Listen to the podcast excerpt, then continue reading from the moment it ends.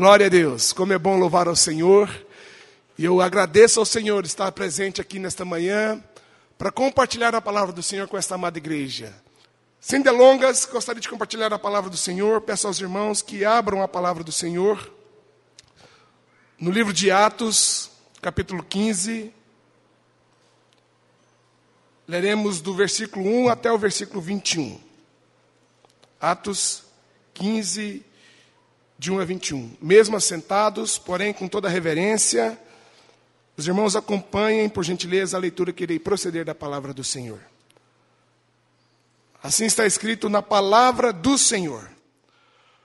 Alguns indivíduos que desceram da Judéia ensinavam aos irmãos: se vós, se não vos circuncidades, segundo o costume de Moisés, não podeis ser salvos.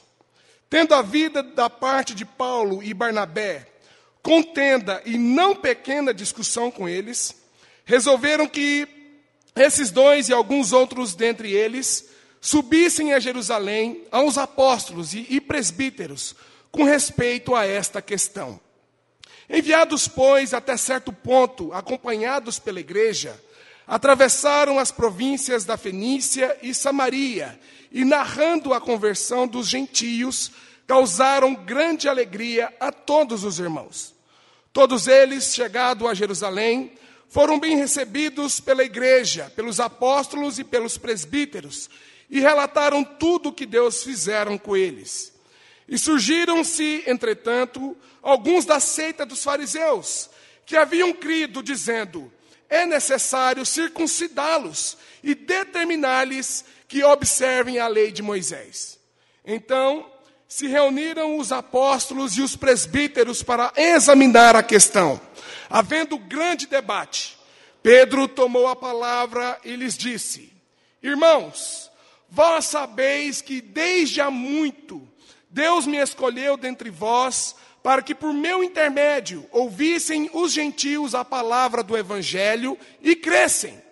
Ora, Deus que conhece os corações, lhe deu testemunho, concedendo o Espírito Santo a eles, como também a nós nos concedera. E não estabeleceu distinção alguma entre nós e eles, purificando-lhes pela fé o coração. Agora, pois, por que tentais a Deus pondo sobre a cerviz dos discípulos um jugo que nem nossos pais puderam suportar e nem a nós? Mas cremos que fomos salvos pela graça do Senhor Jesus, como também aqueles o foram. E toda a multidão silenciou, passando a ouvir a Barnabé e a Paulo, que contavam quantos sinais e prodígios Deus fizera por meio deles entre os gentios. Depois que eles terminaram, falou Tiago, dizendo: Irmãos, atentai nas minhas palavras. Expôs Simão como Deus, primeiramente, visitou os gentios, a fim de constituir dentre eles um povo para o seu nome. Conferem com isso as palavras dos profetas, como está escrito. Cumpridas estas coisas, voltarei e reedificarei o tabernáculo caído de Davi e levantando-o de suas ruínas, restaurá-lo-ei, para que os demais homens busquem o Senhor e também todos os gentios sobre os quais tem sido invocado o meu nome. Diz o Senhor que faz essas coisas conhecida, conhecidas desde os séculos. Pelo que julgo eu, não devemos perturbar aqueles que dentre os gentios se converterem a Deus mas escrever-lhes que se abstenham da contaminação dos ídolos, bem como das relações sexuais ilícitas, da carne de animais sufocados e do sangue.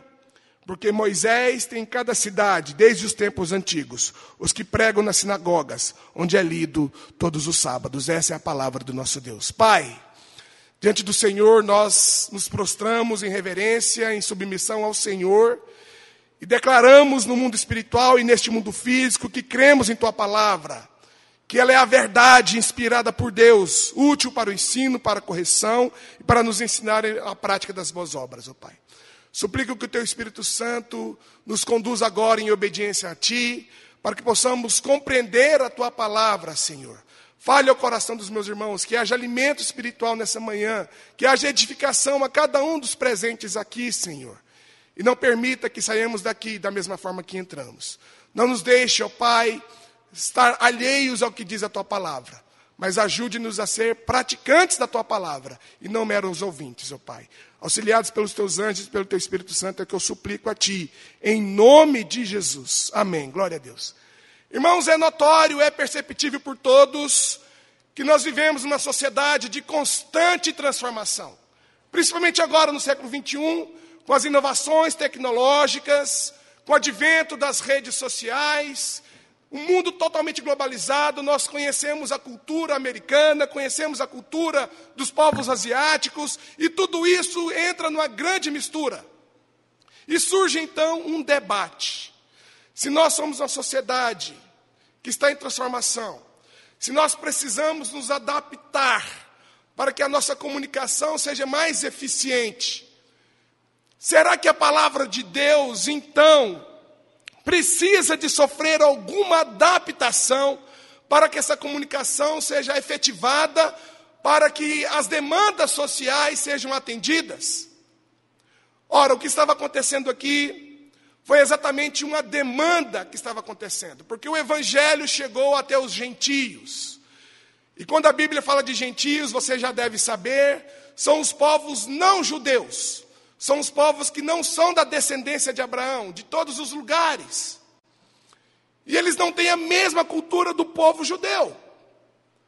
Então que surge um debate, olha, eles precisam se adaptar para que eles sejam aceitos, para que eles sejam salvos.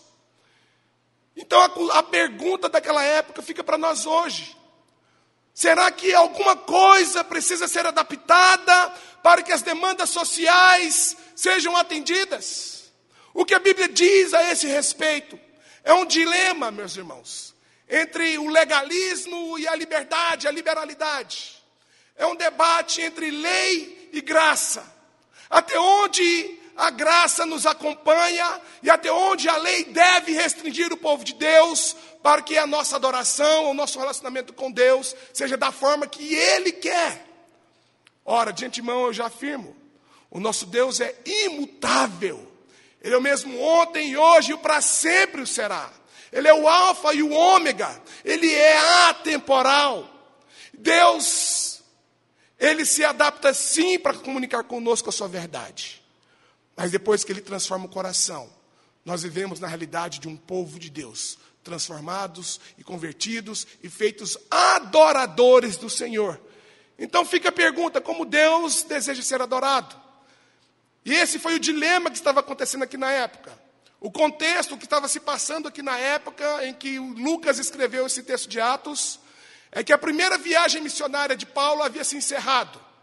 Ele saiu juntamente com Barnabé a partir de Antioquia, na Síria, tomou um navio, passou por Chipre, evangelizou toda a ilha de Chipre. O governador daquela ilha, o procônsul Sérgio Paulo, se converteu e a partir daí, Saulo deixou de ser chamado de Saulo e passou a ser conhecido por Paulo. Talvez pela conversão desse procônsul, importante homem, chamado Paulo Sérgio, ele passou a ser chamado de Paulo.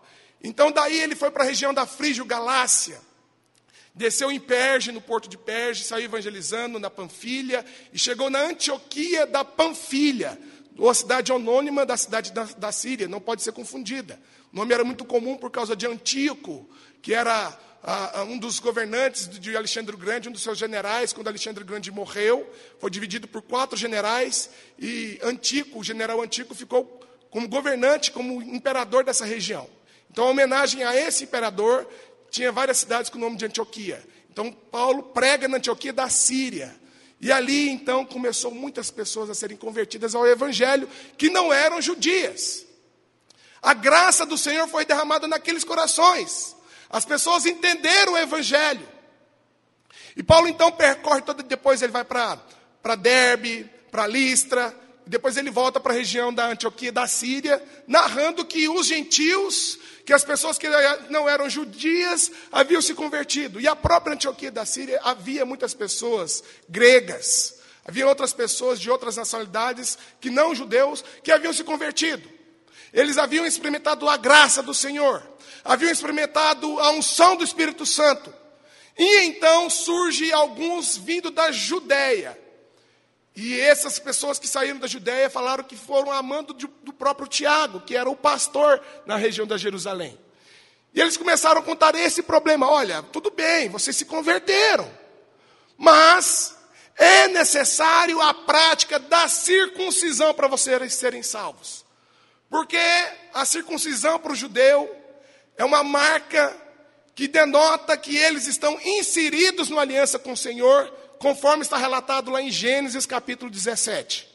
Eles queriam que impor que essas pessoas também fizessem isso. E houve então um debate, Paulo e Barnabé defendendo a causa dos gentios. E até mostram como Tito, um grego, que havia se convertido, era um homem cheio do Espírito Santo, um homem que havia sido transformado. E a celeuma não se foi resolvida ali na região da, da Síria, da Antioquia, da Antioquia da Síria. Olha, vamos lá para Jerusalém, onde estão os apóstolos, onde estão reunidos os presbíteros, os primeiros plantadores da igreja. Vamos lá conversar para resolver essa questão. Ora, nós temos que obedecer o que dá escrito lá em Gênesis 17. Nós precisamos circuncidar essas pessoas, ou deixamos como está, apenas o batismo ensinado por Jesus. Então eles desceram, enquanto eles desciam, eles iam narrando o que Deus havia fazendo, testemunhando que muitos gentios haviam se convertido ao Senhor Jesus. Então aqui eu quero mostrar para os irmãos o que determina a vida da igreja. Será que são as questões culturais que determinam a vida da igreja? Serão que são as minhas preferências, o meu pensamento? Ou é Deus, plenamente o Senhor, que dirige a vida da igreja? Porque aqui é um debate de cultura. A cultura do povo judeu queria sobrepor sobre a cultura do povo que não era judeu. Mas afinal, a igreja precisava de resposta e precisa hoje, irmãos.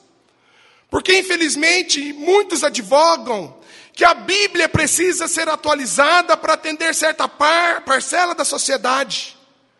E houve recentemente um debate no Congresso Nacional para que fosse retirada certas partes da Bíblia consideradas ofensivas para certa parcela da sociedade. Mas novamente eu afirmo que o que a Bíblia diz é a palavra do Senhor e o seu povo foi convidado a viver em submissão à palavra do Senhor. Porque a palavra do Senhor me ensina como eu devo adorá-lo. Então, em primeiro lugar, a vida da igreja não é determinada pelas demandas humanas, e sim pelo Espírito Santo. Ora, houve então aquela celeuma, falou: vamos discutir, vamos reunir os principais pastores, os teólogos daquela época, os estudiosos da Bíblia, vamos nos reunir. Precisamos nos reunir para então entrar em um consenso. E não foi tradição humana. A vida da igreja não é fundamentada sobre tradição humana. Se fosse assim, então, a demanda social e cultural sobrepõe a Bíblia. Mas a Bíblia é o pilar. A Bíblia é quem determina. É a palavra do Senhor. Vejam que eles foram coordenados pelo Espírito Santo. À medida que eles iam descendo, passaram pelas províncias da Finícia, que hoje é o atual Líbano, e Samaria, norte de Israel, testemunhando, olha o Espírito Santo, olha como Deus atuou na vida desses irmãos. E houve alegria quando o Espírito Santo comunica à igreja. Quando a igreja se reúne para tomar uma decisão, o Espírito Santo vai conduzir a igreja em unanimidade e alegria se gera confusão, se gera conflito, se gera discussão, provavelmente o Espírito Santo do Senhor não está aí. Mas quando há unanimidade, quando há convicção, quando há alegria gerada pelo Espírito Santo, Deus está conduzindo a vida da igreja. Então, qualquer demanda que a igreja tiver, se estiver gerando confusão, tristeza, tribulação, provavelmente não é o sussurro do Espírito Santo falando ao povo de Deus. Porque quando Deus fala, o coração se apacenta. E foi isso que estava acontecendo ali, irmãos. Eles estavam contando o que Deus estava fazendo. E esse foi o argumento de Pedro. Pedro anunciou: olha, não há diferença. Eu fui levantado para pregar primeiramente aos gentios. Ele está se referindo quando ele foi pregar para Cornélio, que era um grego, que era um romano, desculpem-me, que era um romano. E ele pregou para esse homem, e a família, a casa dele, foi convertida ao Senhor Jesus, e eles experimentaram a unção do Espírito Santo. A mesma unção que foi derramada em Jerusalém, foi derramada também entre os samaritanos, e depois na família de Cornélio, mostrando Deus não faz acepção de pessoas. É o Espírito Santo que transforma as vidas, transformam as vidas. Então vejam, toda vez que os presbíteros se reúnem, na reunião do conselho, às vezes acontece segunda-feira às 18h30, primeira segunda-feira por mês. Quando o concílio se reúne, é na dependência do Espírito Santo. E quando gera unanimidade e alegria, é porque Deus está agindo. Mas em segundo lugar, o que determina a vida da igreja é a graça do Senhor Jesus. Pedro toma a palavra, eles narram os testemunhos, as pessoas do partido dos judaizantes que queriam impor a cultura judaica entre os gentios, não, não se contentam com o testemunho que, que foi dado pelo, por Paulo, por Barnabé e, por, e por, pelo próprio Pedro. É necessário circuncidar. Ora, é, é, é um pouco até compreensível. Imaginem. Um judeu nascido de pais judeus, aos oito dias de vida ele era circuncidado. E a circuncisão, que é, vocês sabem, é uma cirurgia realizada no órgão genital masculino, removendo o prepúcio. Aquilo lá denotava que era o selo da aliança de Deus com o seu povo, mostrando que toda semente que saísse do homem era totalmente consagrada ao Senhor. E Paulo depois interpreta em Gálatas 3, dizendo que essa semente apontava para Jesus. Então é um povo que havia várias festividades, rituais, celebrações, formas de sacrifícios, era tudo muito bem detalhado. Eles tinham um tintim por tintim por escrito. E agora chega esses gentios, eles aceitam Jesus, e está aí por isso mesmo? Não, eles têm que ser igual a gente. Esse era o argumento do judeu. Então Pedro toma a palavra e diz: Olha, o que Deus está fazendo no coração dessas pessoas, pela fé, é muito mais eficiente do que qualquer obra do mérito humano. Você pode circuncidar o seu filho, você pode frequentar as sinagogas, ler a Bíblia de capa a capa. Se você ainda continua uma pessoa imoral, violenta, assassina, egoísta, Deus não agiu no seu coração. Vejam que somos salvos pela graça. É a graça que nos salva, não são nossos méritos. Não é aquilo que eu faço. E é isso que distingue o cristianismo de todas as outras religiões. Porque todas as outras religiões se referem a algo que eu preciso fazer a alguma divindade para ser aceito. Mas o cristianismo diz o que Deus fez em Cristo Jesus, quando ele morreu na cruz, assumindo a sua culpa para que você fosse salvo. É o que Deus fez, é o que Deus faz, é o seu amor que é derramado nos nossos corações. Esse é a graça de Deus, é o que Ele fez e que me torna aceito por Deus. Não importa o seu passado, não importa a sua história, a sua cultura. Quando o Espírito Santo te atrai de uma forma irresistível para a presença de Deus, a graça dele toca no seu coração e ele te transforma. E o que Deus faz no seu coração, você jamais será capaz de fazer. Você não consegue transformar o seu coração, sim o Espírito Santo de Deus. É esse o argumento de Pedro. Ele está basicamente citando Deuteronômio capítulo 10, 16. Quando o próprio Deus faz a cirurgia de circuncisão no nosso coração. Ele está basicamente falando de Ezequiel 36, 26. Tirarei o seu coração de pedra e darei um coração de carne. A graça de Deus é muito mais eficiente do que nós mesmos. E aqui eu quero abrir um parêntese que você preste atenção. Porque esse foi o argumento, é o argumento de muitas pessoas hoje. Olha, no Novo Testamento muita coisa também mudou. A forma de cultuar mudou. Sim. Tudo que foi manifestado em Jesus, tudo que se cumpriu em Jesus, foi feito de uma vez por todas. Todos os sinais, rituais, festas, sacrifícios, tudo que era feito no Antigo Testamento apontava para Jesus, para aquilo que ele ia fazer. Por isso que Jesus é o Cordeiro de Deus. No Antigo Testamento a pessoa tinha que trazer no cordeiro, colocar a mão no cordeiro, cabeça do cordeiro, confessar publicamente o seu pecado. O cordeiro era sacrificado, o seu sangue era aspergido no altar, e então ele era perdoado. Vejam que esse sacrifício se cumpre cabalmente em Jesus. Vejam que a circuncisão cumpre-se cabalmente em Jesus. Quando ia fazer a circuncisão, eles falavam: vamos cortar uma aliança. Em Isaías 53, Jesus Cristo foi cortado da terra dos viventes. Então, quando eu olho para o Antigo Testamento, eu não desprezo o Antigo Testamento, porque a interpretação do Antigo Testamento se cumpre em Jesus. Eu leio o Antigo Testamento olhando para promessas que foram cumpridas em Jesus. Então, o Antigo Testamento não pode ser jogado fora, porque são promessas maravilhosas, e eu louvo ao Senhor por isso. Mas as práticas, as festas, os rituais religiosos, os sacrifícios, o tipo de roupa, até a roupa que eles tinham que usar, tinham que apontar para a santidade, era uma roupa de uma costura só. As leis civis mostrava para o sacrifício de Jesus, para a santidade, para a pureza de Jesus. Então, sim, aquilo que foi lá no Antigo Testamento que apontava para Jesus, eu não preciso mais cumprir. Nós não precisamos circuncidar a nós mesmos. E o Paulo explica isso, que agora a circuncisão, ele fala no livro de Colossenses, que a circuncisão agora, em Colossenses capítulo 2, é o batismo. E por isso que nós batizamos crianças. Crianças eram circuncidadas aos oito anos de idade, nós inserimos a criança na aliança com o Senhor, no pacto, crentes no batismo.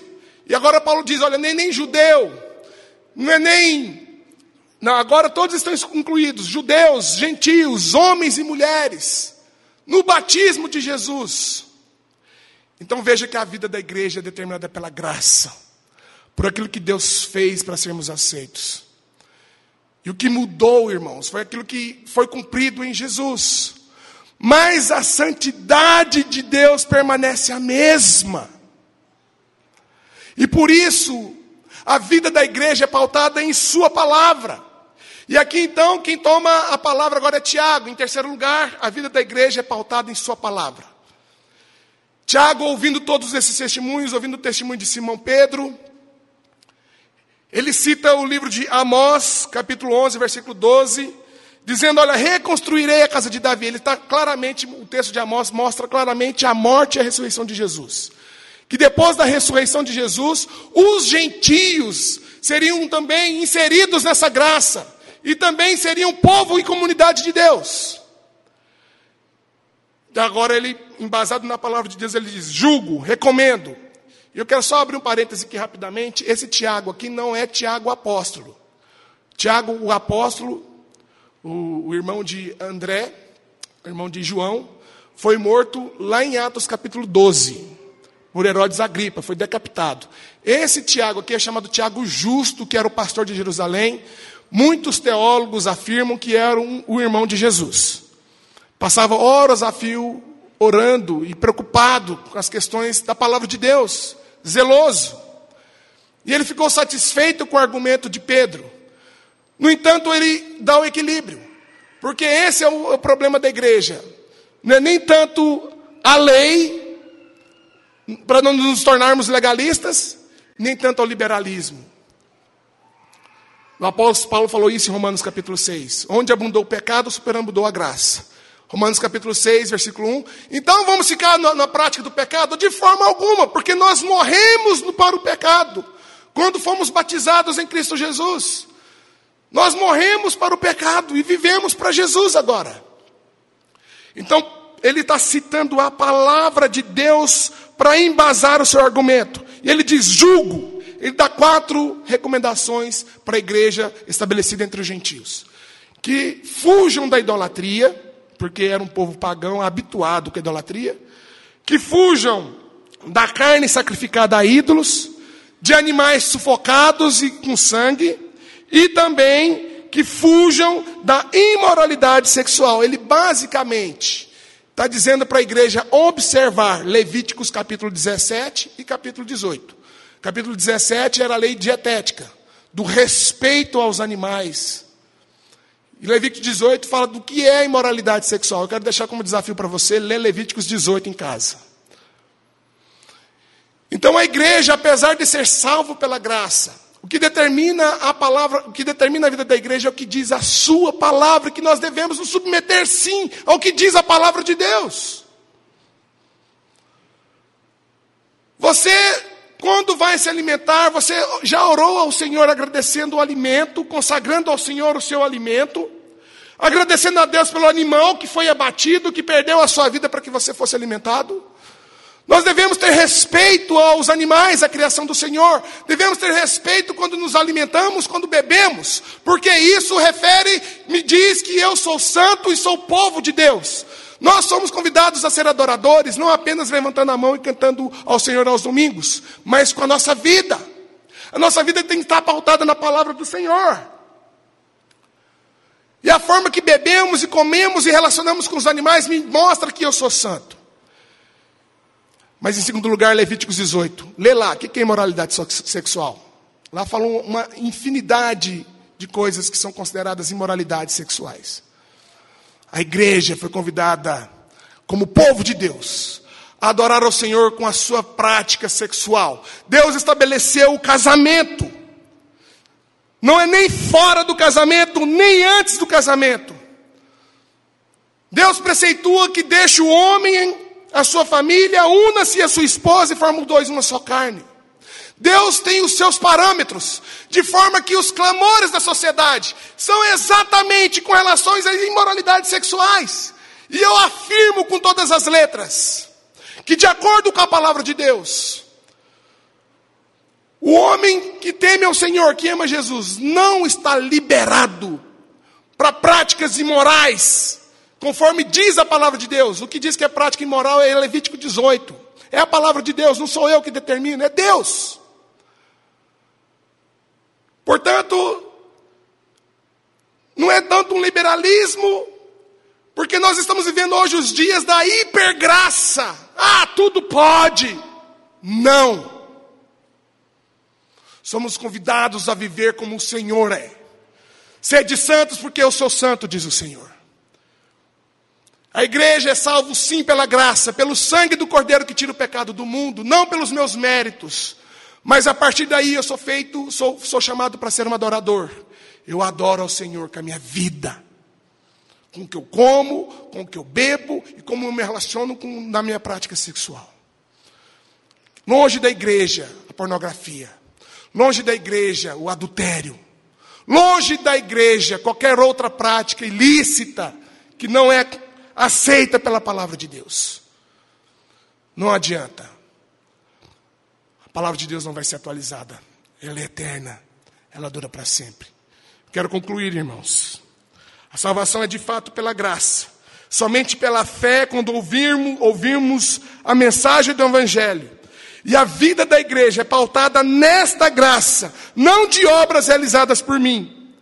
A vida da igreja não é pautada pelas demandas sociais mas pelo Espírito Santo que traz alegria e unanimidade à igreja, não confusão, não tristeza. A vida da igreja é pautada, acima de tudo, em Sua palavra, que ensina um povo, que convida o seu povo a ser santo, a se abster das práticas sexuais e morais, a ter respeito pelos animais, a consagrar ao Senhor o seu alimento. Você, toda vez que você vai se alimentar, você consagra ao Senhor? Você é grato a Deus? Quero te desafiar a isso. Como desafio, quero te convidar a entregar essa maravilhosa graça. Religiosidade vazia só coloca fardo em cima dos outros. O Espírito Santo, a obra do Espírito Santo é muito mais eficiente que qualquer obra que você tenta fazer. E você não é aceito por Deus porque você trabalha, porque você faz. Você é aceito por Deus porque Jesus Cristo morreu por você. Se apegue à palavra de Deus, tenha preço. Ela tem que ser de fato o meu manual de fé, regra e prática. Ah, esse aqui para mim não serve. A Bíblia te ensina a ser adorador do Senhor. É como Ele quer, não como a sociedade determina. As vãs filosofias estão por aí. Somente se você conhecer a palavra de Deus, você vai anular as várias vãs filosofias que tem por aí. Rejeite as vãs filosofias que querem agradar as demandas sociais. Não se conforme com este século, mas renove a sua mente em Cristo Jesus, pelo Espírito Santo. Em nome de Jesus. Pai querido, a tua palavra é viva e eficaz. E ela nos instrui, Senhor. Ela nos ensina que a vida da igreja, a vida do seu povo, a cada um de nós, ó Pai, a nossa vida é determinada pela tua graça, pelo teu amor que apaga a multidão de pecados. Obrigado, Jesus. A vida da igreja é conduzida pelo Espírito Santo que nos direciona em unanimidade e alegria, Senhor. Tira de nós as dissensões, as confusões, e que todas as demandas da, da igreja sejam resolvidas pacificamente, em submissão ao teu Espírito Santo, Pai. E ajuda o teu povo a amar a tua palavra. Pai, os nossos filhos, nós somos atacados todos os dias pelas vãs filosofias, nas mídias sociais, nos filmes, nas músicas, mas somente a tua palavra tem palavras de vida eterna, Senhor. Ajuda-nos a ser pautada na tua palavra. Santifica-nos na verdade. A tua palavra é a verdade, Senhor. Ó oh Deus, que possamos sim ser graciosos com todas as pessoas, com toda a sociedade, manifestando o amor de Cristo, evangelizando, contando a, a grande obra da salvação. Mas que a gente nunca deixe de lado a santidade, porque o Senhor nos chama para ser santos. Naquilo que comemos, naquilo que bebemos, e o que fazemos com o nosso corpo, Pai. Ajude a ter moralidade sexual, conforme o Senhor determina, Pai. Ajude o teu povo a ter apreço pela tua palavra.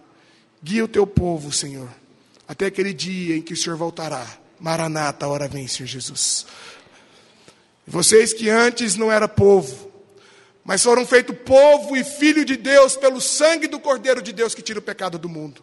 Que a maravilhosa graça do Senhor seja sobre todos vocês.